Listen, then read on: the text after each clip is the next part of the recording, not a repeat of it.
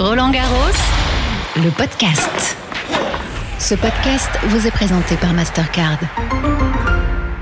Toute prête pour la soirée blanche Je suis prête. en hommage. J'ai- mis le haut, euh, je suis prête, je suis au taquet. Élégante comme toujours. Pauline Desroulènes est notre invitée aujourd'hui. Bonjour Pauline. Bonjour. On va parler du tennis fauteuil. Émilie aujourd'hui à l'honneur. D'ailleurs, demain à Roland Garros, on vous donnera tous les détails.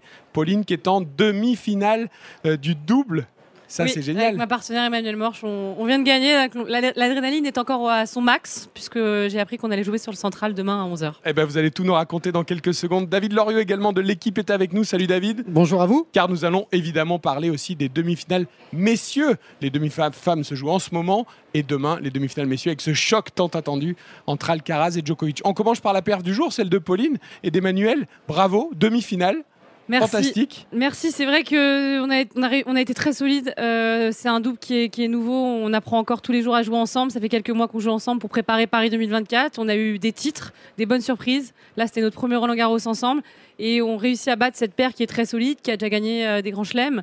Et franchement, on est trop heureuse. Et avec le public, c'était fou cette ambiance sur le cours 13. euh, voilà. Et, et là, on va avoir la chance énorme de, de pouvoir jouer sur le central demain. C'est un rêve d'enfant. Euh, on a envie d'aller jusqu'au bout et c'est nos limites quoi. On est on est chez nous et on, on se le répète, on se le répète, on est chez nous. J'adore cet Ouais, je enthousiasme. l'adore, on est chez nous, on va jouer sur le Châtrier. Quand on regarde ta progression, elle est, elle est rapide, je la trouve assez fulgurante.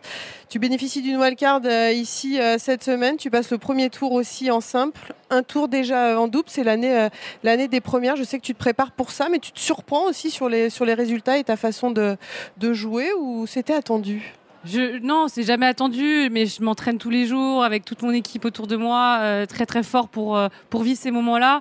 Et c'est voilà, c'est c'est la consécration, c'est la récompense, et ça me donne de la confiance. Donc euh, plus plus on gagne des, des gros matchs comme ça ici à des, des événements. euh, comme un grand chelem, comme Roland Garros, euh, qui est si particulier euh, devant le public, plus ça donne de la confiance. Donc c'est que la bonne dynamique continue. Et puis euh, tout ça, c'est une répétition en vue de Paris 2024, qui, qui est mon objectif, euh, voilà, euh, premier euh, l'année prochaine. Donc Et on puis répète. Emmanuel et toi n'avez pas eu beaucoup de chance au tirage en simple parce qu'il y avait deux groutes, la néerlandaise numéro 1 mondiale sur le chemin d'Emmanuel au premier tour, sur le tien au deuxième. C'est vrai qu'elle est injouable, elle n'a pas perdu depuis 2021, elle a plus de 100 victoires consécutives. Bon, tu t'es bien. Hier, il y a eu super match en deuxième set avec un débreak et tout. Il y a eu match. hein. Ouais, non, moi je vois ça comme une chance de la jouer. Cette fille, tout le monde la met là-haut et c'est vrai qu'elle a, un, Elle est elle a un là-haut. gros niveau. Hier, elle a joué numéro 1 mondial. Face à moi, franchement, elle rien à dire. Mais euh, il, faut, il faut la jouer, cette fille, parce qu'il faut que ça cesse. Elle avait, ça fait 101 victoires qu'elle a. Mais euh, voilà, c'est une chance. On n'a pas toujours l'occasion de la jouer. Donc moi, j'étais très contente. Euh, je suis pas loin, il faut encore travailler, il faut encore la jouer et, et voilà, un jour je l'aurai, je l'aurai, je l'aurai. Dans quel domaine tu dois progresser et dans quel domaine en fait elle est supérieure à toutes les au- autres joueuses?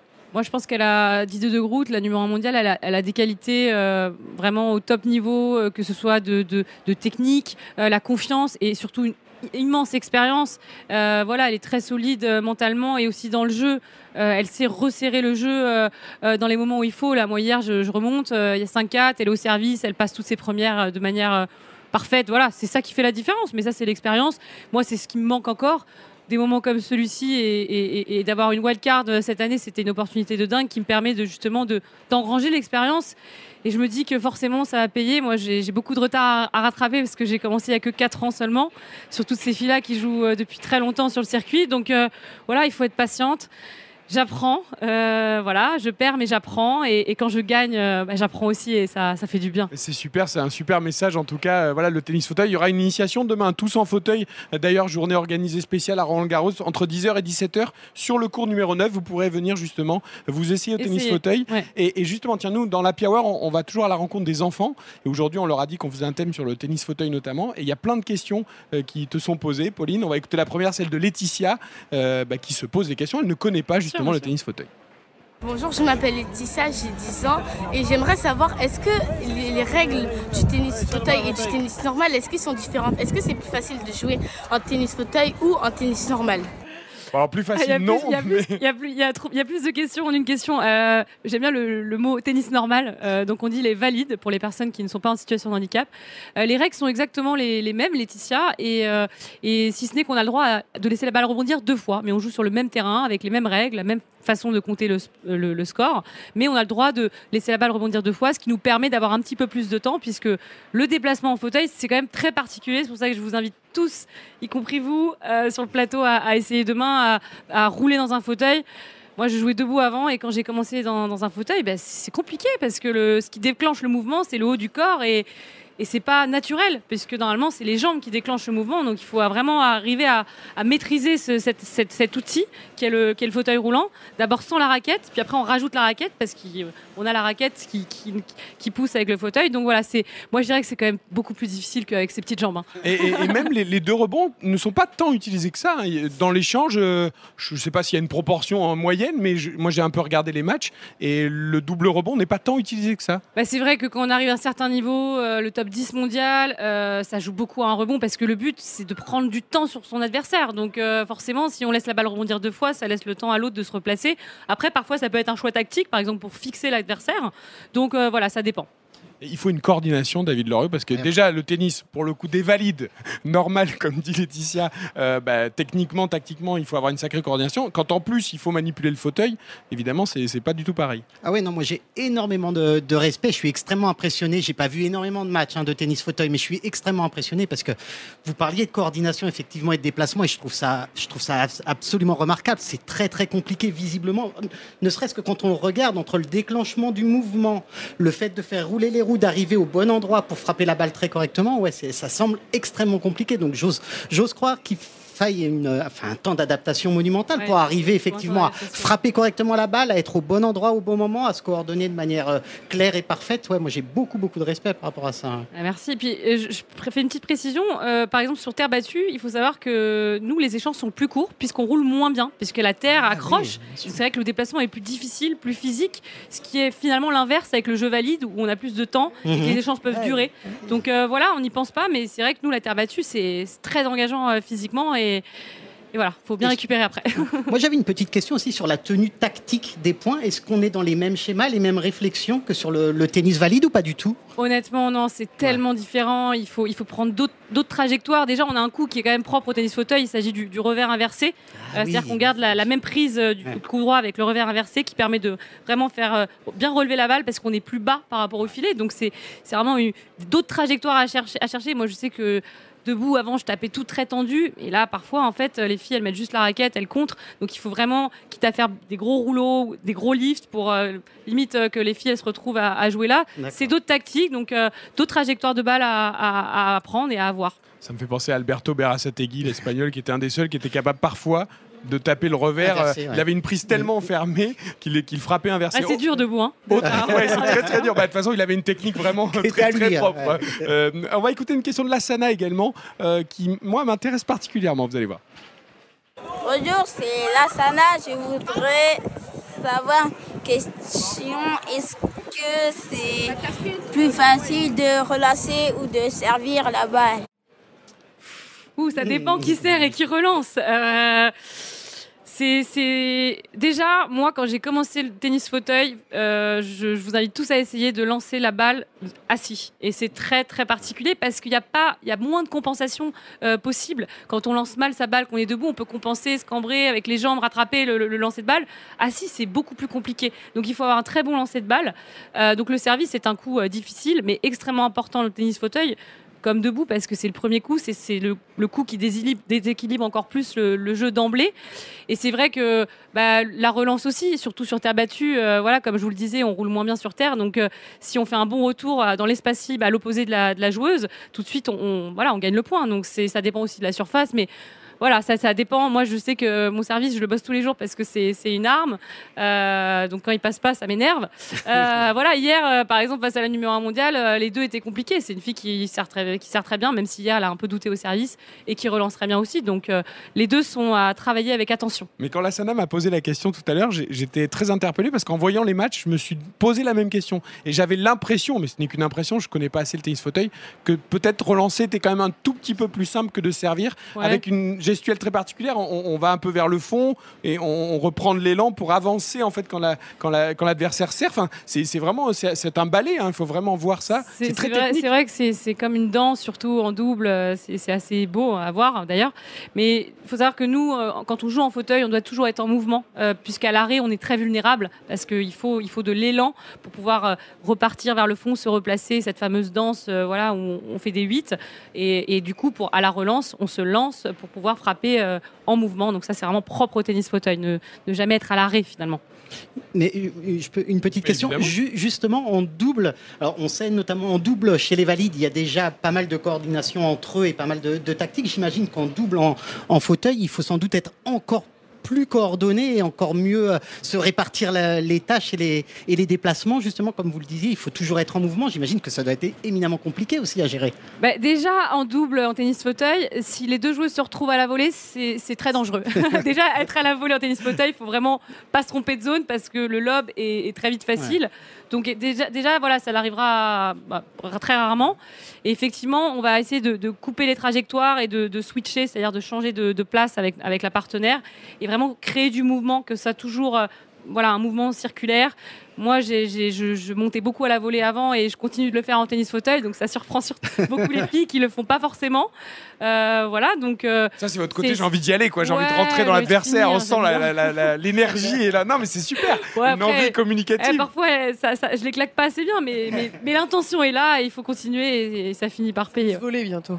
Ça risque de voler, ah, j'ai j'ai jamais fait encore, hein. c'est dur. hein. Ah, sur terre battue en Ah, plus, terre alors là. euh, faut ramer. hein. Peut-être sur dur, ça va. Ouais, ouais. Émilie, en écoutant Pauline, il y a un mot qui me vient, c'est énergie, quoi. Quelle énergie Non, mais c'est énergie, c'est la façon, ne serait-ce que, euh, voilà, tu as découvert le, tennis fauteuil il y a 4 ans, quand on voit le, le plaisir. C'est vrai qu'hier, je suis allée voir euh, les joueuses jouer. Déjà, je suis impressionnée, ne serait-ce que physiquement, quand il y a le tour au niveau des, au niveau des bras, et de voir cette énergie et cette. euh, d'avoir cet objectif de Paris 2024. Quand tu as commencé, j'imagine que bah, tu as commencé comme tout le monde t'a appris. Quand on voit la difficulté, euh, j'invite les gens demain à aller essayer justement la pratique euh, dans le fauteuil. Tu vois toute la difficulté. Donc même quand on a joué au tennis, se retrouver euh, dans un fauteuil, il bah, faut réapprendre tous les déplacements.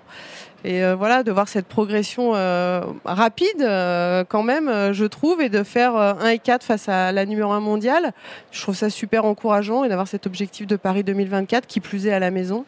Il faut la battre, quoi, t'as raison, quoi. Et on doit toutes les battre en 2024. Elle est un peu tout comme- ça, c'est une étape, c'est une répétition. Moi, c'est ce que je me dis. Je pense qu'il faut avoir de l'ambition. On a la chance d'avoir les Jeux l'année prochaine chez nous, dans ce stade mythique euh, à Roland Garros euh, pour le tennis et le tennis fauteuil. Voilà, il faut, il faut y aller, quoi. De toute façon, On- comme dans tout, quel que soit ce qu'on entreprend, il faut avoir de l'énergie dans n'importe quel domaine, dans la vie de tous les jours. Donc euh, déjà, quand il y a l'énergie, euh, on passe un bon cap. hein. Didier de Groot qui n'a pas perdu un set hein, depuis le début du tournoi, qui a encore gagné aujourd'hui euh, Qu'elle en profite, très facilement. Mais ça va cesser. On a bien compris le message de Pauline Parmentier, euh, de Pauline Desroulettes, pardon, qui est avec nous. Pauline Parmentier est avec nous hier. On est Pauline sont à l'honneur. Euh, on va écouter une dernière question. C'est le Dabou. Elle est très courte, mais vous allez voir, c'est un tout petit bout de chou. Bonjour, je m'appelle Abou, j'ai 10 ans. Et ma question c'est, est-ce que les fauteuils des joueurs fauteuils sont différents des, de la vie réelle? Voilà, le, le Ah oui. fauteuil, qu'est-ce qu'il a de particulier, le fauteuil du tennis? Tout à fait. euh, les fauteuils de ville avec les roues droites sont différents des fauteuils de sport avec les roues euh, vraiment avec un angle, une angulation particulière euh, qui permet vraiment de, faire des, ce qu'on appelle des pivots, des, quasiment des tours sur soi-même. Donc voilà, et il faut savoir que en tennis fauteuil, chaque fauteuil est sur mesure selon le handicap du joueur. Voilà, moi je suis amputée, j'ai un fauteuil sur mesure avec une coque. Une personne paraplégique aura un fauteuil différent. Donc c'est vraiment des, des, des outils qui sont sur mesure et, et qui d'ailleurs euh, euh, coûtent très cher généralement puisque c'est des matières légères, etc. Donc, euh, donc voilà, un fauteuil pour, euh, pour chaque joueur selon le handicap. Est-ce que c'est un avantage que tu dois pouvoir prendre appui un peu sur ta jambe droite? Oui, moi, mon, Ça, mon c'est- handicap est un avantage. J'ai la Ouais. chance d'a- d'a- d'avoir une jambe encore valide. Et c'est vrai que surtout au service, ça me permet de, même si on n'est pas ancré au sol, j'ai ouais. une plateforme qui me permet d'appuyer avec ma jambe droite, euh, que je travaille en préparation physique. Voilà, donc euh, tout, tout ce que je peux utiliser, le haut du corps, les abdos, moi j'ai cette chance de pouvoir avoir une, cette mobilité-là. Il faut le travailler pour, Pour la battre, ça. Pour la battre, bah, Didier de Groot, on a à peu près le, le même handicap. Elle, elle n'est pas amputée, mais elle a, elle a une jambe plus courte, ce qui correspond à, à la même, euh, je dirais, aux mêmes forces et à la même Il mobilité. n'y a pas de euh, différentes catégories d'ailleurs. Il y a deux catégories en tennis fauteuil. Il y a donc nous la catégorie open, euh, donc euh, qui, les personnes qui sont touchées aux membres inférieurs, et la catégorie quad, euh, qui d'ailleurs dispute aussi son tournoi, qui a son tableau ici à Roland Garros. Euh, ce sont des personnes qui aussi sont, tou- sont touchées aussi aux membres supérieurs. Voilà, donc euh, et c'est très impressionnant et ça joue euh, extrêmement bien euh, également au tennis. Et on parlait des fauteuils qui sont très techniques, on l'a bien compris, et très particuliers. Stéphane Houdet a eu un problème de fauteuil par exemple. Ah oui, il a cassé. non, mais je lui ai dit, mais Lors de son premier tour, euh, lui qui a... eu de multiples victoires, bah, Alors lui qui travaille son fauteuil depuis des années, parce Bah que oui. c'est lui qui m'avait expliqué. C'est. bah oui, mais il a eu un euh, problème de fauteuil. Formule 1, mais C'est comme tu travailles ta jamais raquette. au moment. Ça Ouais. casse jamais au moment. Il a fendu sa, sa selle. J'ai- mais là, je l'ai croisé. Ça a l'air d'être réparé. Il a pu faire son double, mais c'est les risques. hein. Et le problème, c'est que je vous le disais, c'est des fauteuils euh, qui coûtent coûtent très cher, cher donc on n'en a pas. Combien à peu près? Deux. Ça dépend, mais euh, on peut monter jusqu'à 20 000 euros, hein, euh, facile. Donc c'est vraiment, on peut pas. C'est vraiment des pièces uniques qu'il faut entretenir, et, euh, et- et malheureusement, parfois, ça casse. Mais là, justement, par rapport à, à Stéphane Houdet, il y a eu un point de règlement qui a été soulevé, parce qu'en fait, comme il a cassé sa, sa coque, euh, c'est le terme, j'espère que c'est le bon terme, il avait 20 minutes en fait pour la, pour la réparer, visiblement, sinon il avait, il avait match perdu, et en fait, son, bah, le, la personne chargée de réparer son fauteuil, il a fait en 16 minutes, donc on parlait de Formule 1, effectivement, c'est c'est extrêmement impressionnant, c'est-à-dire qu'en 16 minutes, ils ont ressoudé la coque de façon à ce qu'il puisse continuer le match. Alors, ils ont mis du scotch, très Ah. exactement, il me Ils ont semble. Parce qu'en euh, 20 minutes, on peut pas souder un fauteuil, Ouais. mais, mais effectivement, on a un temps mécanique euh, ça, vraiment ouais. de, de 20 minutes et où, où la personne en charge de la maintenance euh, fait son maximum pour que, pour que la- le joueur finisse le match. Donc, il- En fait, heureusement. si tu joues de grotte, qu'elle casse son fauteuil, c'est Ah ben, quoi je- Ce sont des techniciens de Roland Garros ou pas Tu lui dis Oui, attends, oui, prends ton temps. peu technique. non, non, non, c'est pareil pour tout le monde. faut viser les roues, faut viser les roues. Faut essayer de casser les roues ou quelque chose. euh, Un grand coup droit à J'ai un 150 dans les roues. Sont les mêmes pour tout le monde. Je suis affreuse. Le un- jour où je gagnerai contre elle, c'est pas parce qu'elle casse son fauteuil. Il faut, il faut pas faire un match contre Émilie Lois, même amical, parce qu'elle déteste perdre, elle déteste Ah, ça. clair. Euh, ça nous amène au tableau de, de Roland Garros et aux demi-finales masculines de demain, parce qu'il y en a deux qui détestent perdre, qui vont se faire face à face, enfin quatre, hein, puisqu'il y a quatre demi-finalistes, mais on va commencer par cette demi-finale tant attendue, Émilie, entre Carlos Alcaraz et Novak Djokovic. Ça sent plus que la poudre, comme on dit dans le milieu. Ouais, ça sent la poudre. C'est vrai qu'on l'a, quand on a regardé euh, au moment du tirage au sort le tableau, euh, bah, on attendait cette demi-finale effectivement avec impatience. Il faut toujours se méfier aussi parce que parfois on attend ce match, on attend un petit peu moins la deuxième demi-finale et on peut avoir aussi euh, une forme de surprise. Moi, j'attendais euh, hier beaucoup du match Rude Runeux. Je me suis dit c'est un remake euh, du quart de l'année dernière. Je m'attendais à une bataille et finalement ça a été ça, ouais, ça a été un, un flop, euh, un flop cette rencontre. Mais il est vrai que j'attends ce- ce- ce pro- cette première demi avec, avec impatience parce que c'est vrai que j'ai un faible pour Alcaraz. Euh, On a j'ai- tous un, je crois. Ouais, mais c'est surtout j'ai j'ai un énorme faible pour Rafael Nadal. Ils sont à 22 grands chelems avec euh, avec Novak Djokovic. Donc là, c'est le cœur qui parle. Après, euh, c'est vrai que dans le jeu, faut pas oublier que Djokovic, avec son expérience et ce nombre de grands chelems à, à son actif, part quand même, même si l'autre m'impressionne euh, de fou, hein, mais euh, au niveau de l'expérience légèrement, mais, j'ai hâte de voir la tactique, tout, le physique. Et, euh, Joko notamment, parce qu'il peut rentrer à nouveau dans l'histoire avec un 23e titre, il lui reste deux matchs. Voilà, comment ce champion, qu'est-ce qui se passe dans sa tête? Il y a beaucoup de points d'interrogation et je pense qu'on va pouvoir répondre à pas mal de questions dès demain soir. Petit chiffre, 45e demi-finale en Grand Chelem pour Novak Djokovic. Il est à une longueur du record de, de Roger Federer. On sait qu'il a déjà battu le record de quart de finale à Roland Garros de Nadal. Il est allé 33 fois en finale, ce qui veut dire qu'il a un ratio très intéressant en demi-finale. Euh, ça fera un gros dossier dans l'équipe demain, David Loriot, j'imagine, cette Ouais. demi-finale en Bah, présentation. c'est, c'est la- comme le disait euh, Émilie, c'est la demi-finale qui fait saliver tout le monde. C'est la demi-finale qu'on a tous coché depuis le, depuis le tirage au sort. Donc oui, on va faire un gros gros dossier. On va, on va essayer de décrypter les forces et les faiblesses de chacun des deux joueurs. Mais au-delà même de la de l'aspect sportif de cette demi-finale, il y, a, il y a un aspect historique qui est monumental. Vous- Tu l'as, tu l'as, tu l'as noté, Émilie, avec euh, ce 23e potentiel pour, euh, pour Djokovic. Et il y a aussi un aspect historique qui est très important parce que on se dit que demain, si Carlos Alcaraz domine Djokovic, euh, remporte le match et le domine véritablement, on se dit qu'on peut en prendre pour 15 ans parce que, parce que le, le garçon, il, Il est, aura passé un cap, ouais. Ouais, voilà. On a l'impression d'un passage de relais, d'un passage de témoin. Et si demain il y a victoire marquante qui plus est de, de Carlos Alcaraz, on a vraiment le que là, bah, on va, on va opérer la bascule. Et puis bah, voilà, depuis le début du tournoi, l'impression elle est favorable à Carlos Alcaraz si on prend l'ensemble des cinq matchs disputés. Maintenant, on sait que Novak Djokovic arrivé en demi-finale d'un grand chelem, bah, c'est sa terre, c'est son terrain, c'est son domaine. Et là, il est quand même très très très difficilement jouable. Ouais, et il joue mieux d'ailleurs qu'en début de tournoi où il se plaignait même un petit peu de la cuisse. Clairement. On l'a vu quand même monter en puissance. Juste pour rappeler, Pauline, euh, ils se sont affrontés une fois déjà, Carlos Alcaraz et Novak Djokovic. C'était en 2022 en demi-finale à Madrid, au Masters 1000 de Madrid. Ça avait fait un match. Je dis pas d'anthologie, mais presque quand même, hein, avec un score euh, de mémoire 6-7, 7-5, 7-6 pour Carlos Oh, de Alcaraz. mémoire, c'est écrit sur ton ta fiche. non, mais attends, de bien, j'ai essayé de mémoire, tricher, de mémoire, mais il est comme ça. J'ai essayé de tricher, mais j'ai pas réussi. Bien Non, non, mais bien vu, bien vu, bien vu. C'est de bonne guerre, c'est de bonne guerre. Euh, euh, voilà, donc euh, ça peut être un très très gros match. Ah, mais moi j'ai tellement hâte de voir ce, ce combat. Je vais essayer de gagner vite en, en double sur le central pour qu'il puisse jouer. Et, euh, et non, non, franchement, c'est vraiment le match qu'on voulait voir, comme l'a dit Émilie. Euh, moi aussi, mon cœur balance pour Carlos quand même, parce que c'est Team Nadal, c'est tout ça. Mais, mais voilà, on a envie de voir un combat et que, le- et que le meilleur gagne. Et, et, et voilà, j'ai hâte. Après, il a, enfin, il a gagné que deux fois Roland Garros, euh, Djokovic. Que si c'était la demi, par exemple, à l'Open d'Australie.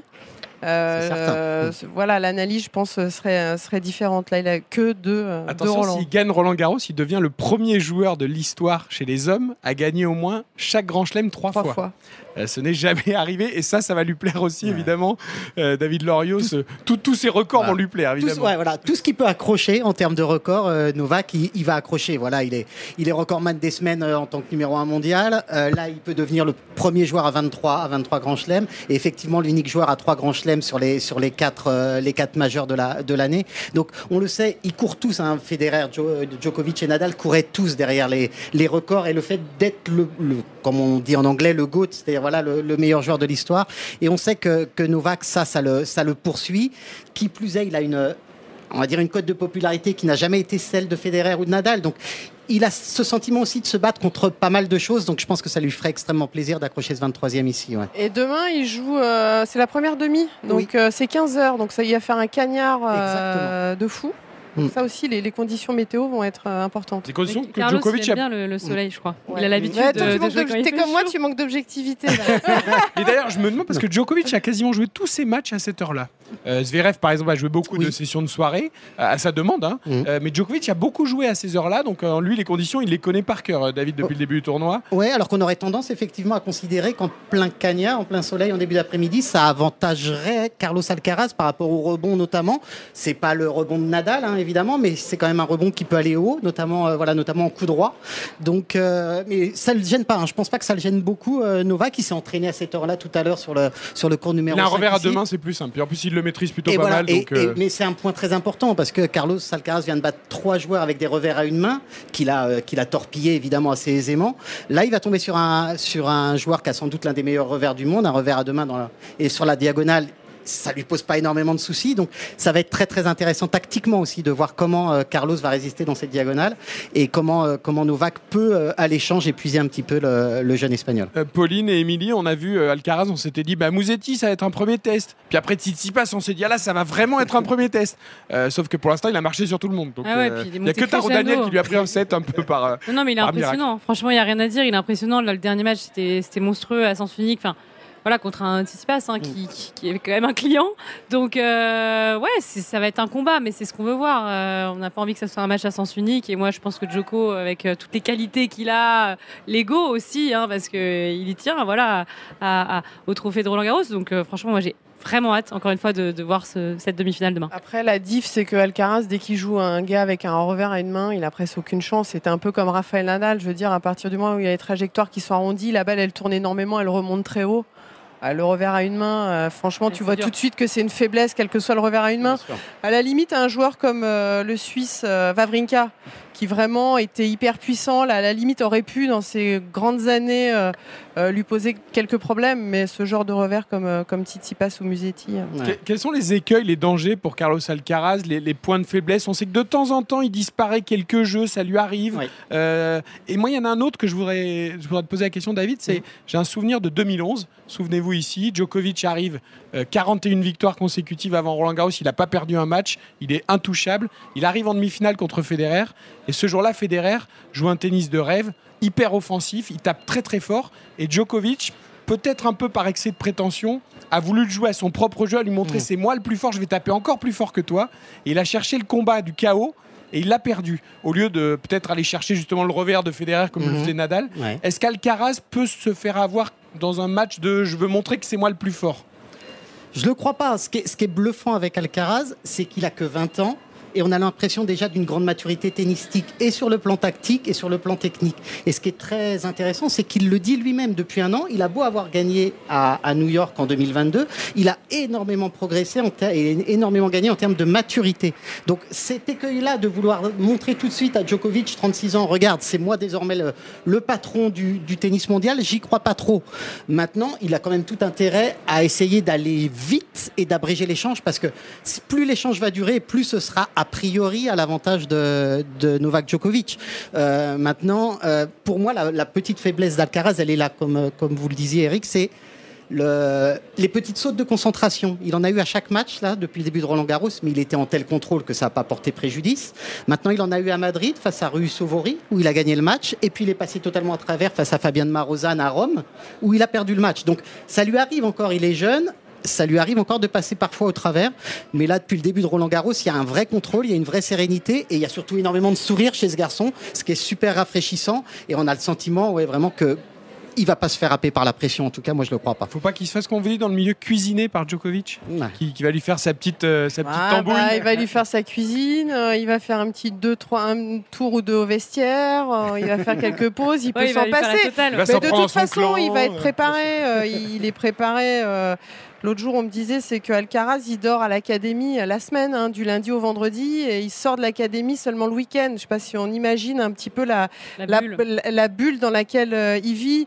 Ouais, Et en plus, il, a un entraîneur euh, qui connaît super bien euh, la musique, donc il est extrêmement préparé euh, bah, à tous les, ouais, les scénarios qui, peut- qui peuvent arriver euh, demain. De toute façon, ça s'est préparé. Tu, vas me, tu mènes 2-7-0, Mhm. tu es mené 2-7-0, euh, 2-7-0 appel kiné. Et donc ça, en fait, c'est préparé en amont sous forme de visualisation, j'en sais rien, et d'échange avec l'entraîneur pour parer en fait à toute éventualité.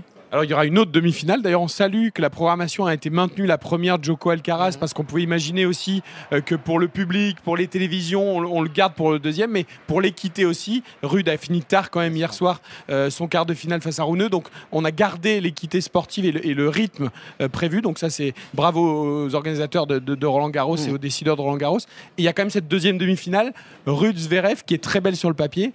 Euh, Rude, c'est quatrième mondial. hein. D'ailleurs, il y a trois des quatre têtes de série en demi-finale. Il manque que Medvedev. Et puis Zverev, évidemment, après la demi-finale l'année dernière face à Nadal.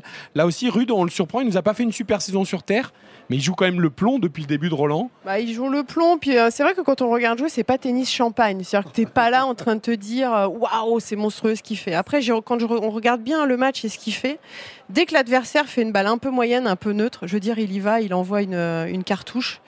Toute balle un peu moyenne, ça, fait, ça fait point en général. Donc il oblige l'adversaire à chaque fois à être ultra exigeant, ultra précis.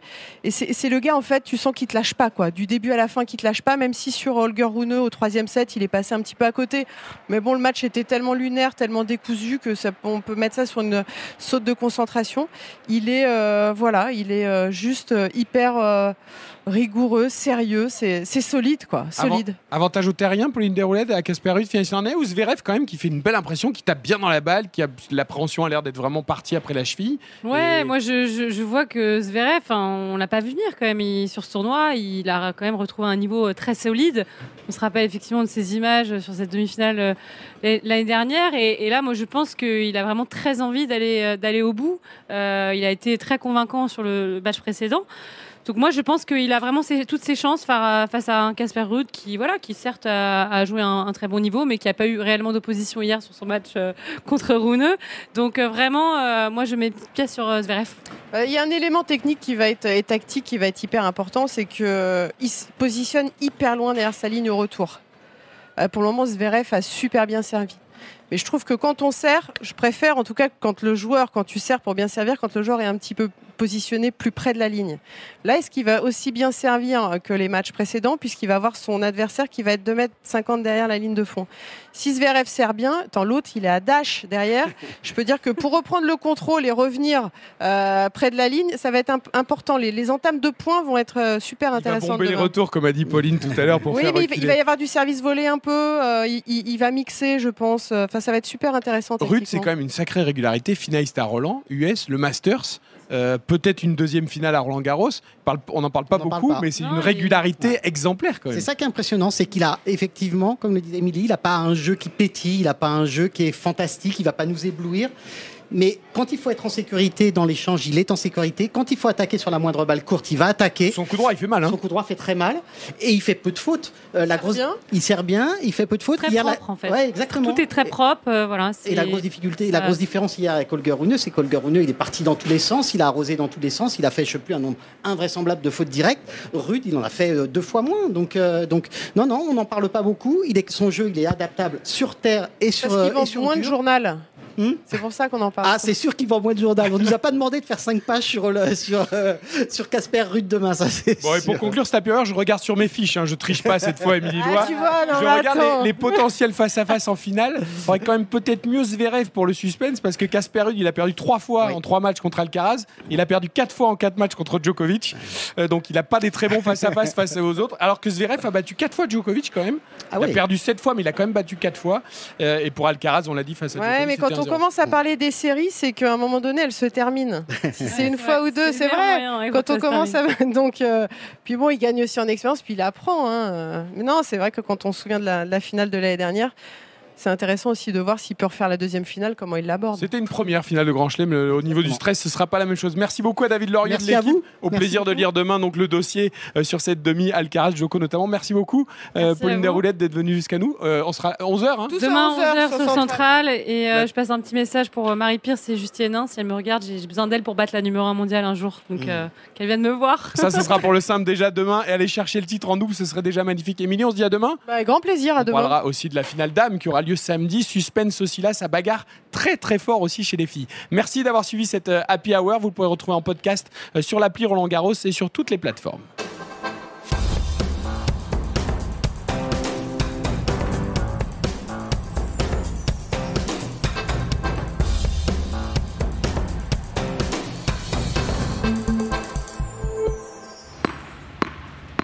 Roland Garros, le podcast.